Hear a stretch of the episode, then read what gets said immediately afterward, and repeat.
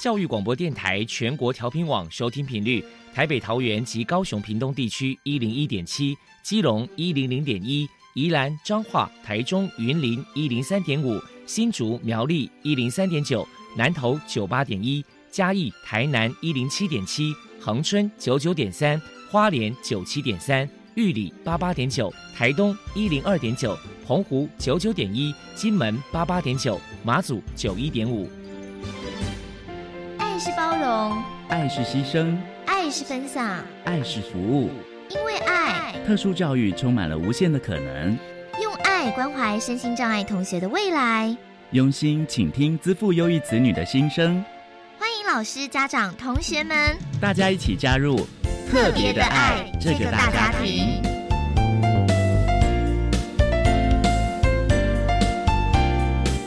本节目由教育部学生事务及特殊教育司指导，国立教育广播电台监制。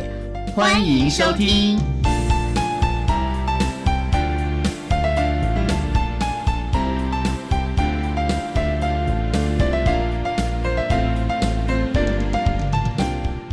因为爱，我们在空中相聚，欢迎您再度收听《特别的爱》，我是小莹。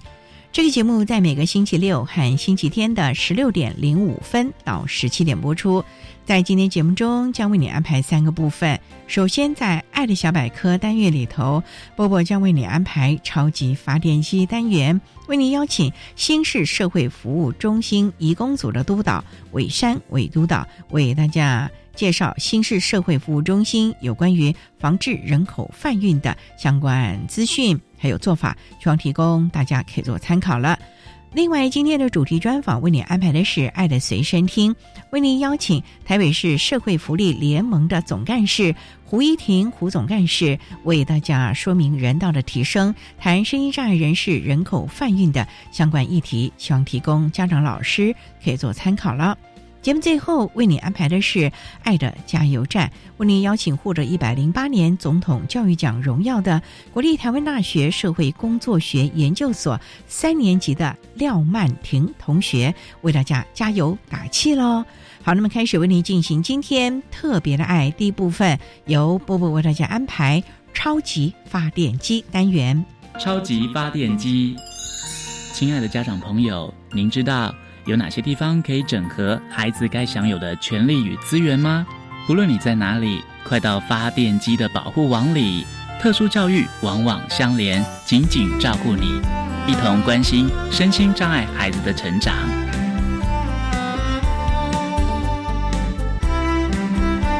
Hello，大家好，我是 Bobo，欢迎收听今天的超级发电机。今天呢，我们特别邀请到新市社会服务中心义工组的督导。维山小姐，请她来跟大家介绍一下中心的相关服务。首先呢，我们先请您来跟大家介绍一下新市社会服务中心的背景，还有当初想要关心人口翻运议题的缘由是什么呢？新市社会服务中心是天主教耶稣会所设立的社会服务中心。那当初他创立的原因，主要是因为那个时候大概是民国六十年代的时候，其实是工厂大量的设厂，工人的权益其实是相对弱势的。那所以说，嗯，神父他看到这样子的工人需要服务的一个需求，那所以成立这个中心是希望能够协助弱势的劳工。那到现在的话呢，我们目前主要的服务的对象呢是协助职灾劳工。职灾劳工就是当你在工作的当中有受到伤害而导致，嗯，可能有一些失能或甚至是死亡等等的部分，那我们会给予协助。另外还有就是像是一些比较弱势的原住民劳工，那外籍渔工，这些都是社会上应该是说比较少人关心到的一个议题。那我们协助他们能够走出困境，来维护社会弱势者的一个。基本生活的工作权益这样子，那有关人口贩运的议题的部分，那其实当初在台湾对人口贩运是没有任何的专法规范啊，或是有任何的法则。那但是在我们很多的服务的经验上面来说，其实有很多都是属于人口贩运的被害人，所以我们就是跟许多关心人权的团体一起推动人口贩运防治法的立法。后也提供一些女性的移工被害人的安置保护、心理支持跟司法协助等等。那因为人口贩运，它其实有包含三个大的项目，包含劳力剥削、性剥削跟器官摘取的部分。那台湾目前其实并没有查获到任何有关器官摘取的这样子类型的一个形态。那以二零一八年的统计数据来看的话，性剥削的案件的查获量其实是占百分之七十，那劳力剥削是占百分之三十。那国内其实有很多相关的 NGO 团体，其实有长期在关注儿童跟未成年少女的一个人口贩运的被害。那所以说，我们就把这些服务比较关注到人口贩运的移工，包含在那个外籍移工的部分。因为他们在渔船上面工作，其实是会更容易被忽略的。那所以我们就把这样子人口贩运的议题来纳入我们的服务范围当中。接下来就请您来介绍一下新市社会服务中心在防治人口贩运的服务内容这个部分包含了哪一些？所以我们主要关注对象就会锁定在弱势的义工的部分，包含直接服务、然后预防的宣导跟修法的推动这三个大的项目。那直接服务的部分，我们主要是协助这些性剥削或者是劳力剥削的义工，他一个被害人的安置保护的服务。那我们就是主要是保护他的人身安全，然后协助他进行相关的司法诉讼。那在庇护的这段期间，也有一些课程，比如说技职能的学习，包括中文的课程、就业前的准备等等，让他在等待这段比较漫长的司法诉讼的时候，他可以有一些学习的机会，然后也会帮他申请临时工作的许可，让他可以一边工作一边进行司法诉讼，然后等待结果。这样子的话，他在母国的家人才不会没有经济的来源。那第二个部分就是预防宣导的部分。会不定期的到移工聚集比较多的地方，那像是台北车站啊，或是工厂区，呃，比较密集的、比较多移工聚集的地方，以及像是教堂或是穆斯林拜拜的一些聚集点，来进行人口贩运防治的一个宣导。我们会用移工他们比较熟悉的母语，再加上简单的图文解说，就有点像是懒人包的一个方式，让他们可以清楚了解什么是人口贩运。那当自己呢，或是说呃。有在台湾工作的亲朋好友，有遭受到人口贩运的时候，他们可以辨识出来这样是人口贩运的行为，然后知道要怎么样去求助。那第三个部分就是修法推动的部分，新市中心它呃有参加人口贩运防治的监督联盟，那我们其实共同对人口贩运的防治法有提出修法的版本，然后并且推动送到立法院去做审议。那修法的部分呢，其实主要是针对人口贩运的鉴别、保护，还有罚则的部分来进行修法。那希望能够更贴近目前社会的现况，更能够落实人口贩运的防治。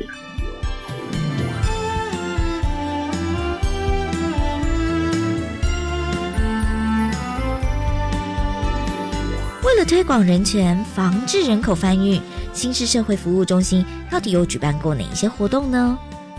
其实还蛮多次，就是有接待外国的学者专家来做参访，就向他们介绍台湾目前移工的人权的情形，跟人口贩运的一个问题跟情况。那一方面，我们也可以听取，就是其他国家在人口贩运的防治的部分做了哪些努力跟推动，那有些经验其实是可以互相交流的。下来的话，我们在移工的庇护中心里面，我们也会安排人口贩运的课程，然后跟宣导。那主要是让移工可以了解人口贩运怎么样去做识别，然后提供他们的权利意识嘛。那另外的话，就是说对于大学的学生，因为像是不管是各个呃学校，比如说社工系，然后或者是有一些现在很多大学会有一些社会服务的一个课程，他们会来我们中心做参访。那我们也利用这样子的机会来做人口贩运的防治宣导。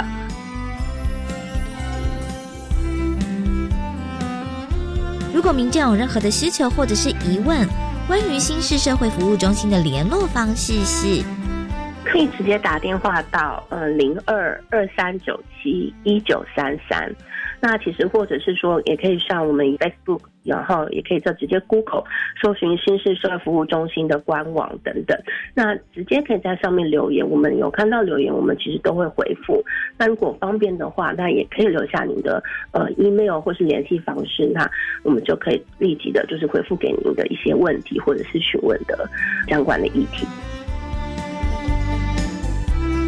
非常谢谢新市社会服务中心义工组的督导维山小姐接受我们的访问。现在我们就把节目现场交还给主持人小莹。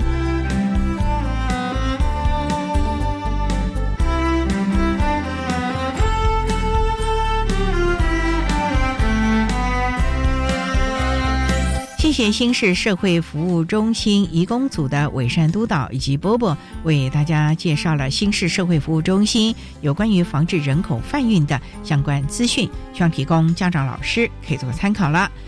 您现在所收听的节目是国立教育广播电台特别的爱，这个节目在每个星期六和星期天的十六点零五分到十七点播出。接下来为你进行今天的主题专访。今天的主题专访为你安排的是《爱的随身听》，为您邀请台北市社会福利联盟的总干事胡一婷胡总干事为大家说明人道的提升，谈生意障碍人士人口贩运以及相关人权的议题探讨，希望提供大家可以做参考了。好，那么开始为您进行今天特别爱的主题专访，《爱的随身听》。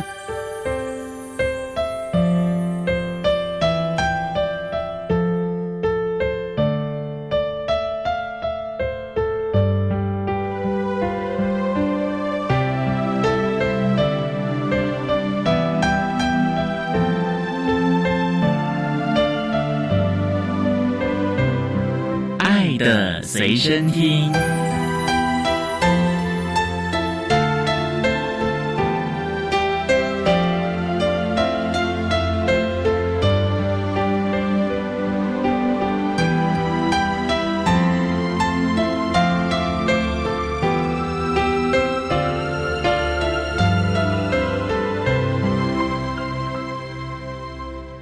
为大家邀请到的是台北市社会福利联盟的总干事胡一婷胡总干事，总干事您好，主持人各位听众大家好。今天要特别邀请总干事为大家来说明人道的提升，谈声音障碍人士人权议题的探讨。刚刚介绍啊，胡总干事，您是台北市社会福利联盟的总干事，能不能先为大家介绍台北市社会福利联盟是一个什么样的组织啊？台北市社会福利联盟成立到现在已经二十多年了。那这个联盟的成立跟台北市长的选举是有很深的渊源。我们在八十三年台北市第一次选台北市长，那时候在台北市直接从事福利服务的第一线的工作人员，感觉到我们的社会福利没有接地气。没有真正的去了解市民的需要是什么，所以我们这些专业工作人员那时候就集合起来办了一次的论坛。通过论坛里，我们联合了关心儿童的、关心少年的、关心妇女的、关心长者的以及关心身心障碍者的团体，大家聚集在一起。当然各自有各自的问题，但是整个台北市的社会福利，我们也看到了，比如说资源的分配、制度的规划，尤其是整个制度的。规划是当时我们觉得最弱的地方，所以从八十三年开始，我们就陆陆续续每一年都有这样子的讨论。那一直到八十六年，我们觉得时机成熟了，所以就正式成立了台北市社会福利联盟。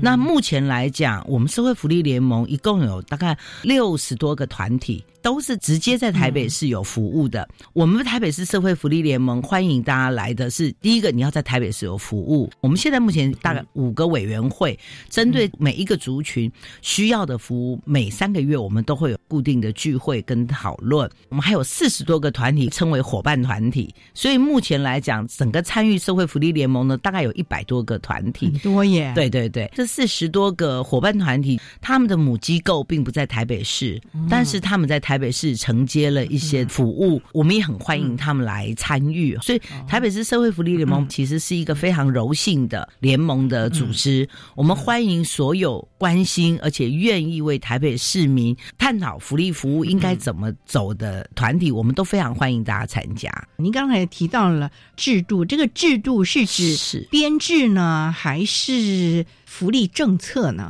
主持人问这个问题非常好，刚刚谈到。第一个，我们那时候是感觉到资源分配不够好，就是说政府的钱应该怎么分配是比较合理的，这是第一个我们关心的。当然，你关心下去，你就会慢慢的看到社会福利的制度。刚提到的一个是组织的编制，还有一个是范围。我想大家每一次谈到社会福利，第一个就想到发钱，第二个就想到补助。可是各位仔细想想看，如果发了钱，给了补助就能解决问题，请问这还叫问题吗？杯水车薪，缓不济急吧？如果一个国家的社会福利，我只要发了钱就可以解决问题，其实我们不需要那么多社会工作者在第一线。第二个就是社会福利，它是一个广义的概念，它不是一个很狭隘的，就是社会局。以前大家一谈到社会福利，啊，社会局错了。其实我们教育单位也是属于广义的社会福利之一，就业、医疗。卫生，乃至于交通，各位想想看，如果我们路上坑坑巴巴，公车上不了，请问我们这些老人家、怀孕的妇女、带着幼儿的妈妈，那不用提，我们身心障碍者是不是行不得也？对，行不得也。那请问怎么读书？请问怎么就业？嗯请问我怎么参加社会各种的服务？就算你今天给了我补助，说好你去参加任何的参观博物馆都不要钱，我出不了门。你给我这个优惠，我也没有办法。所以事实上，社会福利我们关心的是广义的。像刚刚我来教育电台，我坐的是二零四，他就非常的棒。他每一站到了，他就开门说：“我这是首都客运，我这是二零四，我到东园。”你想，第一个对于一些视力不好的视障朋友，还有视力不好的。老人家，我是不是一听哦，我知道这个车是到哪里的？我们的交通其实都是广义的社会福利。现在台北市享受了很便捷的交通，几乎所有的公车都是滴滴盘。台北的路平，那当然是没话说。那这些都怎么来的？这都是社会福利整个关心的结果而来的。嗯。所以总是要有人来规划，或者是来呼吁了啊。嗯，好，我们稍待呢，再请台北市社会福利联盟的总干事胡一婷胡总干事，再为大家说明人道的提升，谈声音站人士人权议题的探讨喽。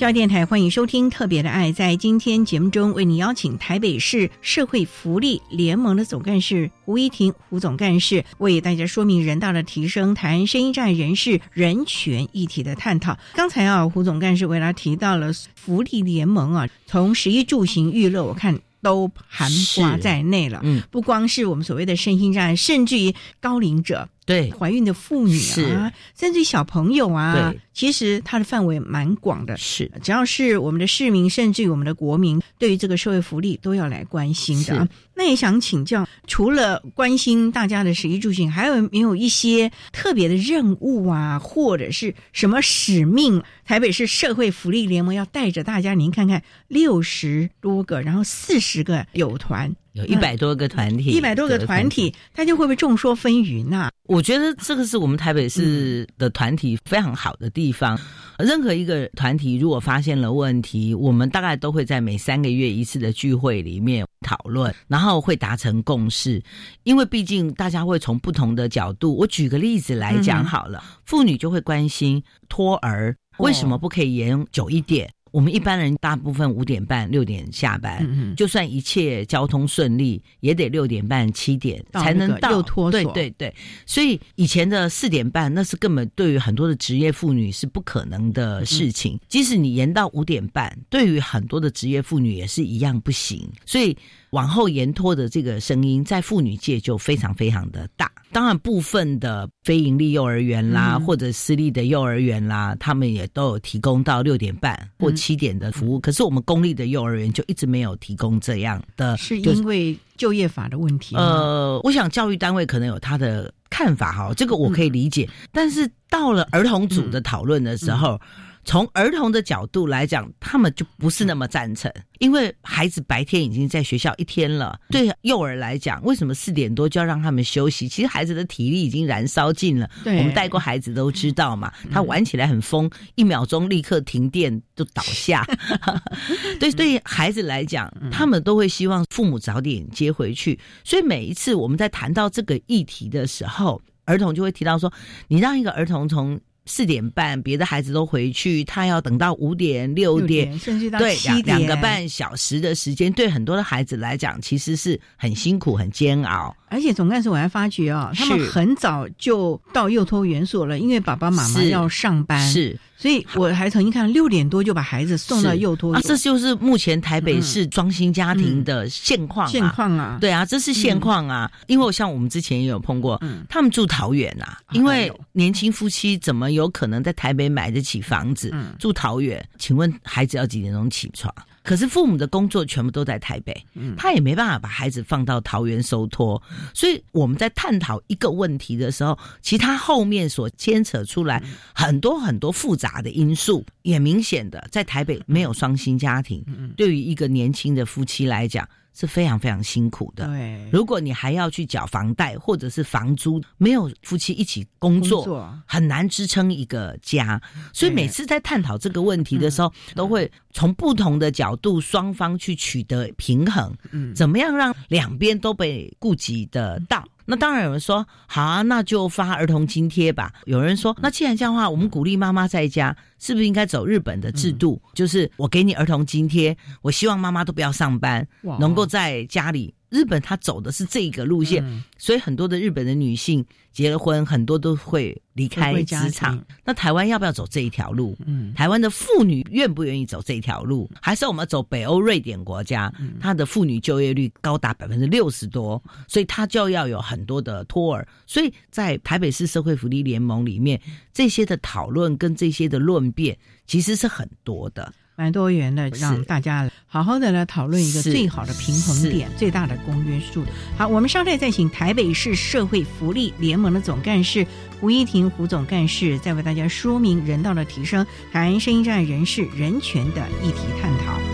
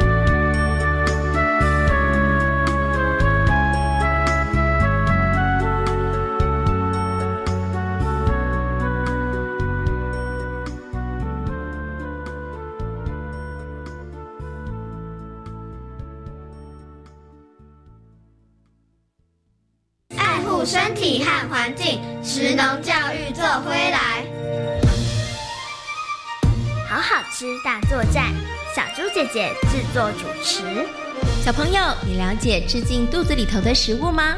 你知道饮食和环境的关系吗？每个礼拜四中午十二点三十分到一点钟，好好吃大作战节目，小猪姐姐将带着大家一起成为食农小尖兵，爱护环境来打拼。大家好，我是恰恰彭正明。你觉得当车手帮别人去领钱没什么要紧，去 ATM 提钱也没什么大不了，但你破碎了多少家庭，自己的人生也海尿尿，很掉漆。年轻人赚钱自己拼。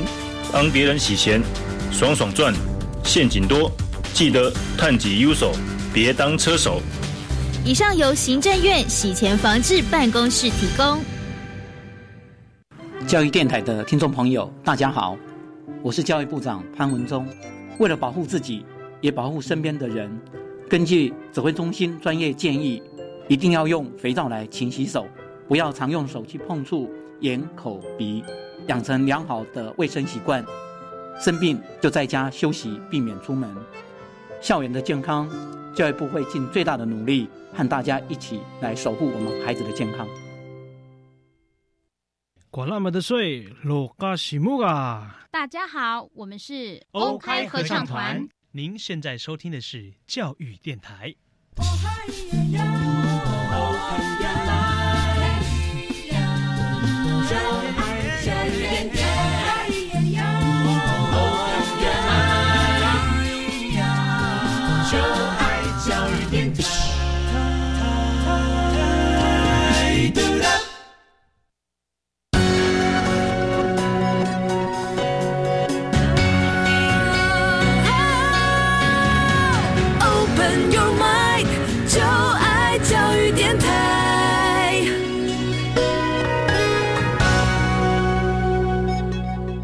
电台欢迎收听《特别的爱》这个节目，是在每个星期六和星期天的十六点零五分到十七点播出。在今天节目中，为您邀请台北市社会福利联盟的总干事胡一婷胡总干事，为大家说明人道的提升，谈声音障碍人士人权议题的。探讨。那刚才在节目的第一部分，胡总干事为大家说明了台北市社会福利联盟所关注的议题，以及编制和使命以及任务了。我发觉啊，胡总干事这样一说。蛮全方位的，面面俱到。只要是生而为人，所有的 不管是男女老少，全部都在你们关注的议题了啊。是好，那我也想请教，那对于身心障碍的朋友们，台北市社会福利联盟又能够为他们争取到，或者是保持到一些什么样的权益呢？身心障碍者他所面临的问题真的是全方位的，因为身心障碍里头也有儿童，也有少年，也有妇女。也有长者，所以它真的是一个全方位。我们从事身心障碍的团体都开玩笑说，我们叫做不分区啊，所有的议题大概都会谈到。其实主持人问这个问题，我也觉得很棒哈。其实我们也在探讨什么叫做人权。其实，在民国七十九年第一次的修法。把残障福利法修了以后，一直到八十六年修了身心障碍保护法。其实你可以看到，台湾对身心障碍者本身的看法是很大的改变。七十九年的时候，我们仍然把身心障碍者当成是病人，当成是一个障碍者，当成是一个你很 weak，什么都不行的。那个时候，社会给身心障碍者很多的限制，虽然在。道理上面觉得你很弱，然后你需要我们很多的协助啊，但是事实上是给了很多的限制。为什么？因为我们从来没有去探讨他们为什么不能跟一般人一样很自由的去享受受教育的权利。其实八十六年特教法修法之前，我们是很多的孩子被拒绝在学校之内的，不是已经有特教？no，不是的。所以那时候身心障碍团体就讲了。台湾不是实行九年义务教育吗？一般的孩子，如果你不接受教育，父母还要被罚款，因为这个是义务，就像我们缴税一样。对。可是为什么特殊教育的孩子是被排拒在校园以外？所以八十六年修的特教法跟身心障碍保护法，特教法里面有一个很重要的观念，叫做零拒绝。也就是说，我们宣誓我们在教育上面，任何一个孩子都有权利接受教育。那我们也会觉得说，教育应该是重新去定义教育的意义跟本质，是不是只有？会读书的孩子，看得懂字的孩子，才有接受教育的权利。我想不是嘛？不是哦。对我每次都跟很多的伙伴说，你仔细回想，你从国小、国中，乃至于高中、大学，什么事情让你在你的脑海里面挥之不去，永远都在？同学的相处，谁说谁的八卦，谁是谁一卦的，谁跟谁，那才是你的人生嘛。曾经有多少的教科书的东西是在你脑海里面挥之不去？我想是少的，因为知识它是逐年的累积，可是人生的经验不是。所以当时我们会觉得说，你连教育基本的部分，如果这些孩子都没有办法得到。那其他的更不用讲，我们讲知识是力量，教育是基础。如果我失去了这个基础，我如何获得知识？我没有知识，我未来如何立足于这个社会？别说养活自己了，连照顾自己都出问题。大家都会说：“哎，你会自个儿吃，会自个儿喝？难道人的生命里面只有吃跟喝两件事吗？”我永远被困在家里。我的世界永远是那个小方方的电视框，外面发生什么事我都不知道。我跟这个社会是被隔离的。我觉得这个人就已经被这个社会遗弃。所以八十六年在整个修法的时候，带动了一个很重要的概念，那时候叫做身心障碍保护法的修法，打破了社会福利的。在喝酒，对，让社会福利变成广义的，也就是我刚才一开始的。为什么社会福利联盟会去关注教育、关注就业、关注医疗、关注交通、关注所有的一切？真的，我们试想想看，我们每一个人生活在我们的社区里头，这些东西是不是都是你随手可得的？你不觉得你需要经过抗争，你就可以得到？可是。对于很多的身心障碍朋友，在那个当时，教育进不去，就业没有他们的份，老板连想都不可能想到他们，所以透过了几次的立法，七十九年的立法，让我们宪法里面保障每个人都有就业权这件事情落实在。身心障碍，身心障碍身上，台湾应该是世界上唯二还唯三的，是由国家定定法律要求企业要尽社会责任要聘雇的，这很难得，很难得。那也因为这样子的一个宣誓，让整个身心障碍者的就业大改观。八十六年的那个修法，把我刚刚提到所有跟身心障碍者我要参与社会相关的部会，全部都拉进来，长达十三个。到了九十六年的修法的时候，就更增加了。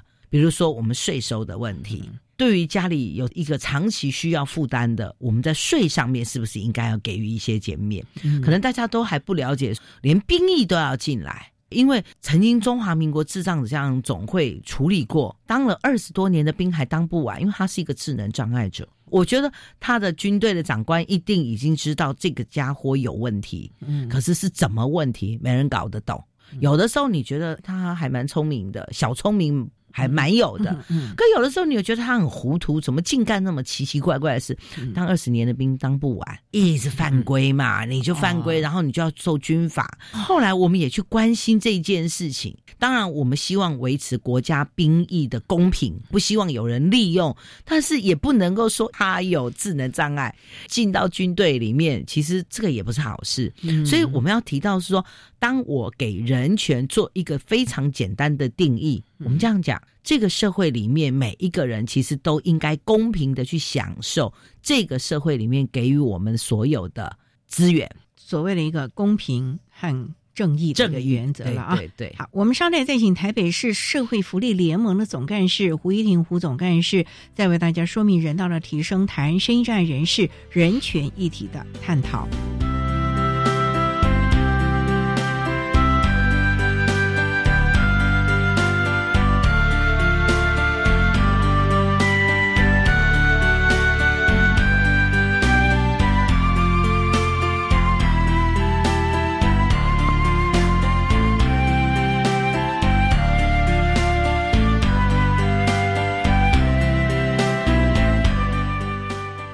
教育电台欢迎收听《特别的爱》。在今天节目中，为您邀请台北市社会福利联盟的总干事胡一婷胡总干事为大家说明人道的提升，谈声音障碍人士人权议题的探讨。那刚才啊，胡总干事为大家提到了像我们声音障碍人士的相关人权的探讨了，包括了服兵役这个问题啦、交通的问题啦、就业的问题啊、医疗啊、教育啊等等。那能不能就赢这么多年来？在我们社会福利联盟所看到的例子啊，我们声音在人士还有哪一些的人权的议题，还要去特别的加把劲啊？或者是好还要更好啊？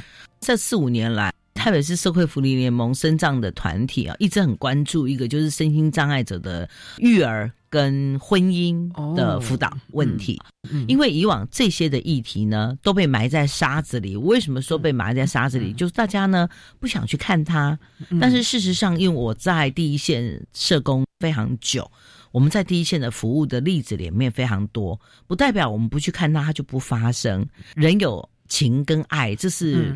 老夫子都说 跟吃饭一样嘛，那大家不要忽略了身心障碍者，尽管他身体的不方便跟可能认知的困难，但是他们对异性的情爱跟家庭的渴望是跟我们一般人一样的。以往我刚刚讲这个问题被埋在沙子里面，是家属也不愿意。或者是这个社会也不愿意去提他。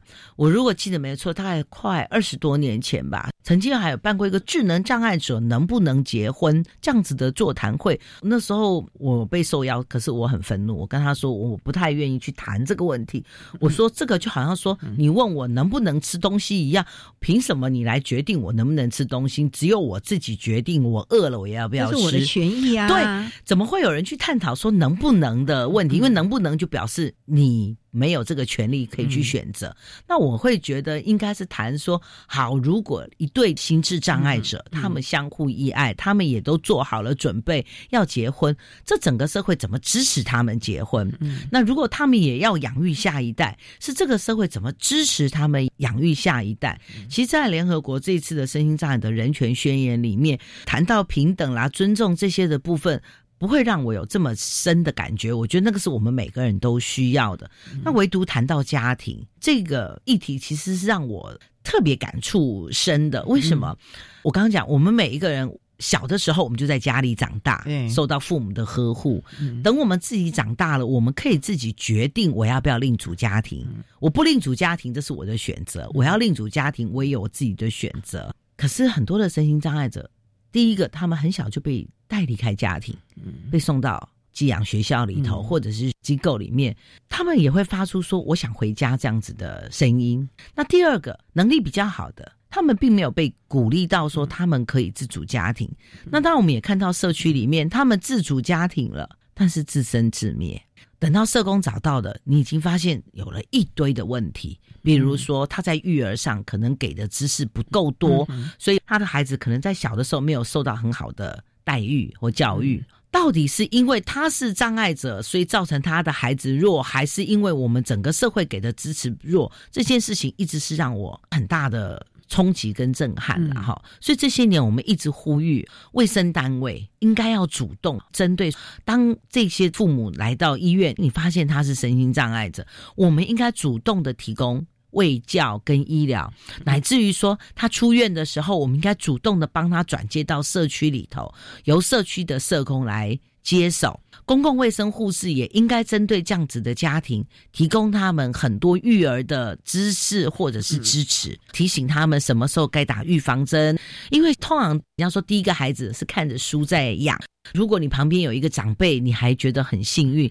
可是有时候这些人并没有。那所以我们觉得婚姻的辅导。以及生育的指导这件事情，其实，在我们的人权里面是非常非常被忽视的，没有重视的这一块。所以这些年，我们台北市社会福利联盟每四年啊市长选举的时候，我们都会提出一个社会福利政策白皮书，是民间的社会福利政策白皮书。如果听众朋友有兴趣，我们这个社会福利政策白皮书的电子档全部都在我们的官网上。就是。台北市社会福利联盟的官网上面，您都可以 download 下来。那在这里面，我们都有蛮多的论述，也有对政府提出的建议。提到我讲说人权的基本，如果他已经要成家了，与其指责他为什么不支持他，这个是我们看到这些年真的蛮受忽略的。那一个是医疗。医疗的部分，台湾的医疗水准那真的是没话说。但是因为医疗很好，以前可能往生的都被救回来。可是你看到很多的重大意外，或者我们很多的早产被救回来以后，其实都蛮遗憾的，会造成身体上某些损伤。那这些的损伤带到他的生活里头，必然是困难的。那我们。也呼吁了很久，就是医院的出院准备计划，不要只有给人家一张卫教单，跟人家说你怎么样换药，或者你什么时候回诊，能不能更多一点点的关怀？转衔吧，对，这也是一个转衔的概念。比如说，我刚刚讲，他因为一个车祸的意外失掉了右手臂，那你也知道，他的右手就是他的失能，对他最主要的部分。他现在要开始练习他的左手。他本来自己会吃的，不见得会吃；他本来自己可以穿衣服的，不能穿衣服。那他要都人家帮忙他吗？他可能才三十几岁，这么年轻。这个时候，其实社会福利有生活重建。如果医疗体系，在转衔的过程里面，出院准备计划的时候，告诉他不要害怕，你回到社区，马上就会有人来帮忙你做生活重建。然后呢，你的辅具是到了你的家里，我们来帮忙你量身定做，制作哪一种辅具是对你在你的家里功能最好的，这才是我们要的，而不是说在医院里他都还没回家，你辅具就给了他。我请问你，你到他家看过了吗？我们就曾经辅导过一个，他因为糖尿病截肢，结果他还没出院，嗯，医院就把他的义肢配好了。啊，配好了呢，社工到他家以后，发现他的义肢都搁在床上不用，那社工就问他说：“你现在不赶快练习，复健有黄金期，以后你很困难用这个义肢。”他说很痛，穿这个很不好，很痛。那我们就一直鼓励他要去跟医生讨论。再没有多久，我们去到那边，发现那个一只从脚踝那边整个折断，想说发生什么事情，后来才发现他们家出来有一个十五度的斜坡，可是那个一只完全没有考虑到他是一个每一天要下坡上坡的人。那我们都知道，当我们在上下坡的时候，是靠我们的脚踝去调整他的那个一只脚踝是不能动，难怪他每次都抱怨很痛，当然很痛嘛。所以后来我们又为了帮他重新找义肢，就糟糕了。他的义肢的补助必须两年还三年才有补助一次。我举这个例子就是说，其实我们有很多的资源，政府不是没有给，可是很可惜浪费了，没有好好的用到，在恰当的时候是给予恰当的服务。提供大家做做个参考。我们稍待再请台北市社会福利联盟的总干事吴一婷胡总干事，再为大家说明人道的提升，谈生意站人士人权议题的探讨。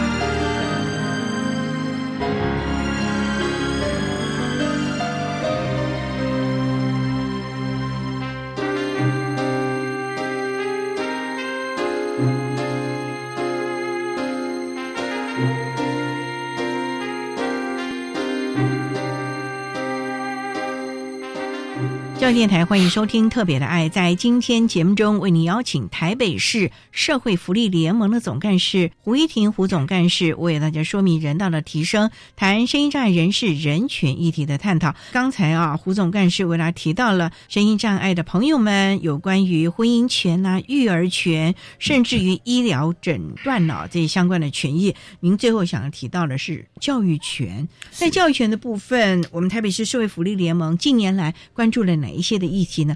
我们的特殊教育不是做的还不错了吗？台湾的特殊教育在整个法规上面，还有规划的制度上面，其实是相当不错的啦。但是我要提到的一点是，这些年我们整个的社会环境是很剧烈的改变。教育不应该只有谈到是在学校里面教书的问题，其实应该是要考虑到整个生态的问题。民国八十九年，台北市教育局针对国小、国中、高中特殊教育的学生，有一个服务的方案是专门针对家庭，就是这些特殊教育的孩子，他的家庭支持服务。我特别提这件事情，是这个服务到现在都已经将近做了快二十年。一路看下来，我们要呼吁的是，我们应该把一个身心障碍、特殊需求的孩子，他的需要是做完整的看待。对于一个孩子来讲，他在学校的时间跟在家里的时间其实是差不多的，甚至学校比较短一点。事实上，他在家里面有一些的议题，或家里面有一些的问题没有解决，孩子是延续的。会到教育这个地方，我们看到太多这样子的例子。当然，这些年也看到了蛮不小比例啦，就是家长自己本身患有忧郁症，家长可能也有边缘障碍者。这些年，我们的离婚率蛮高的，很多单亲的爸爸没有办法去教养子女，带着小孩的结果就是隔代教养。可是单亲的妈妈带着孩子，就面临了经济困窘的问题。所以不管怎么样，我们看到这些的问题，其实都足以影响孩子在学校的学习。现在我所知道，全台湾大概只有台北市有额外的针对这些特殊教育的孩子。那我要提的是，有需要特殊教育的孩子，未必全部都是身心障碍者。这一点大家一定要有一个正确的观念，因为身心障碍者毕竟他的定义是比较窄的。有一些特殊需求的孩子，比如说他有情绪困扰，他有行为的问题，他有学习的困难，嗯，也有的是学习的障碍。这些孩子未必是身心障碍者，但是他在学校里面的学习确实是要跟别人不一样。那当然，明显的智能障碍、视觉障碍、听觉障碍这些很明显的障碍啊，自闭症的孩子的比例也相当的高。最近大家应该也会看到，探讨自闭症的问题也蛮多的。对于家里有自闭症的家长，孩子每一刻都会有不同的回应嘛，所以对很多家长来讲，真的。不是只有学校的教育可以解决这些孩子的学习的问题，所以我们是觉得说，给家庭的支持是帮助孩子最好学习的一个根节点。我举一个例子哈，那个孩子他是经常不准时上学，要么就十点上学，要么就是快十二点才上学。他国中了，所以他每次迟到，老师当然会不高兴，老师当然就会指责他。哎，他索性就不来了。那当然你不来不行啊，你国中嘛还有中错的问题嘛啊，所以老师就转给社工去了解。那社工到他家里一了解后，这真让人心疼，因为这个孩子的母亲本身有精神障碍，这个孩子其实很孝顺，他本身有智能障碍的问题，但是他知道他母亲有一个特殊的行为，就是他不去碰任何的门的把手。如果他女儿没有在家里帮他把门打开，他可以。蹲在家里一天不吃不喝都不动，他女儿如果帮他把门打开，他可以到社区里面自己去吃东西，他可以逛一天，让他等他女儿回来帮他开门。你看这个孩子是智能障碍，可是却这么贴心。那他为什么常常九点、十点、十一点就为了帮妈妈？对，因为妈妈只要没起床，他就不能上学。所以社工了解了这一点以后，我们就去跟老师沟通，让老师了解他为什么这样。所以社工跟老师就拟了一个计划，告诉他没有关系，你几点来都可以。那当然，老师也在班上做了一些的教育的工作，让其他的同学理解。否则，其他同学会说他为什么有特权？哈，我想老师也做了蛮棒。我们就双方一起合作，让这个孩子顺利的国中毕业，还可以读到高职特教班。后来他读到高职特教班以后，他的哥哥也发现了这个问题。哥哥本身没有，所以哥哥后来也回来做了重新的安排。妈妈就跟舅舅住，哥哥就回来跟妹妹们住，来照顾妹妹。所以我们会看到，这是一个让我们觉得很 happy 的 happy ending 的一个状况。我们也看到说，因为社工的介入，帮助了这个孩子，否则这个孩子就中错嘛，他什么也学不会嘛。他觉得到学校。我也不知道我要怎么跟老师说，老师，我要帮我妈开门，老师可能也听不懂。类似啊，我觉得类似像这样子的，像我们也有碰到，是孩子身上永远都有臭味，到了学校，当然同学会笑他，对啊，一定会给他取难听的外号。后来我们去到家里才发现，其实妈妈也有边缘的问题，嗯，家里养了十三只猫，人猫共处。猫屎啊，到处都是。那个妈妈完全没有意识到说这个是一个不好的事情，所以社工花很多很多的时间跟力气去说服妈妈。后来为了帮忙这孩子，我们后来还找了客服的老师，把这个孩子带到那个社区的图书室去教这个孩子写功课。至少你不要功课都不写，然后你身上已经是不好的味道了，再加上不写功课，你觉得这个孩子在学校会有很好的跟同学关系对，绝对没有办法。当然，妈妈的部分，社工一直在跟他工作，一直希望能够说服他养猫可以，可是不要人猫共处等等这些的部分。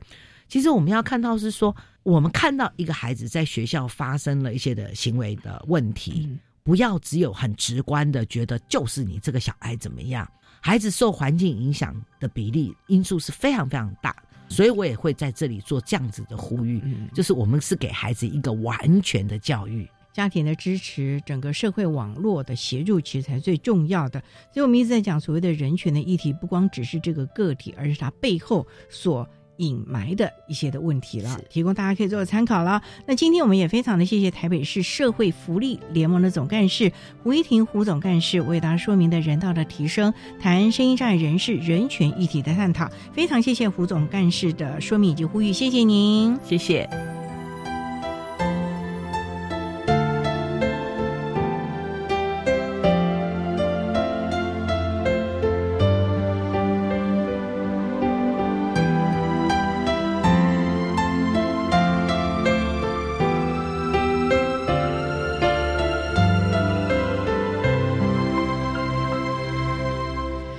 台北市社会福利联盟的胡一婷总干事为大家啊分享了有关于身心障碍人士人口贩运的相关议题，希望提供大家可以更进一步的了解了。您现在所收听的节目是国立教育广播电台特别的爱节目，最后为你安排的是爱的加油站，为您邀请获得一百零八年总统教育奖荣耀的国立台湾大学社会工作学研究所三年级的廖曼婷同学为大家加油打气喽。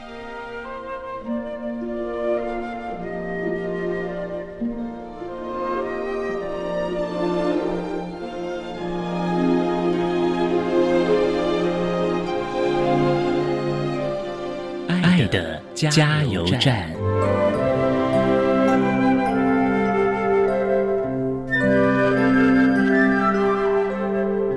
各位听众，大家好，我是获得一百零八年总统教育奖荣耀，目前就读国立台湾大学社会工作学研究所三年级的廖曼婷。针对个人生命历程、求学经历，呃，有几点想要跟教师还有家长呼吁。第一个部分，我想针对老师。如果说老师有教导身心障碍的学生或特教生，我希望老师可以看见特教生或身障生的独特性，从他们身上试着找寻他们的优点跟优势，慢慢的引导这些学生发挥他们的潜力潜能。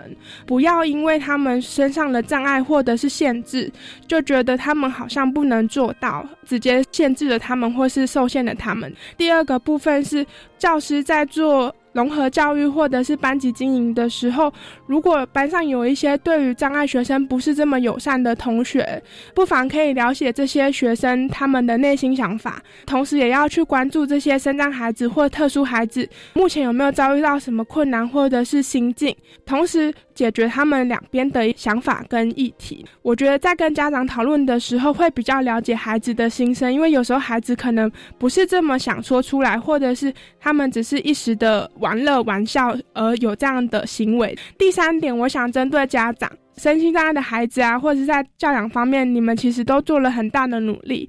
在这个过程中，不要给太多孩子压力，而是要去看见孩子真的想要什么，或者是他们内心渴望的是什么，而不要替孩子做这些决定。唯有这样子，才能让孩子可以自信的发展，找到他们自己人生的目标。谢谢。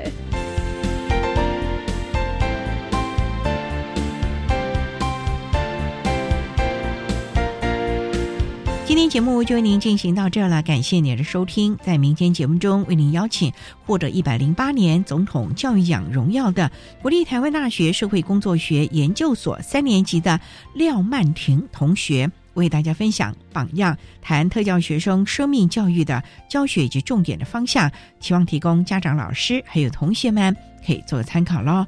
感谢你的收听，也欢迎您明天十六点零五分再度收听特别的爱。我们明天见了，拜拜。